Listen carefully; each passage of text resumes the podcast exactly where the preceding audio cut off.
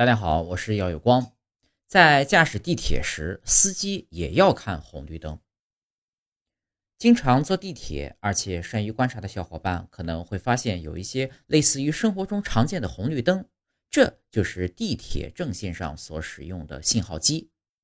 信号机呢，是指是是指示列车运行的信号设备，是列车与调车作业的命令表达，常见于地铁进站、出站。道岔区段，它与记轴、轨道电路、道岔共同，道岔共同构成连锁，而连锁呢是地铁列车正常运行的基本安全逻辑。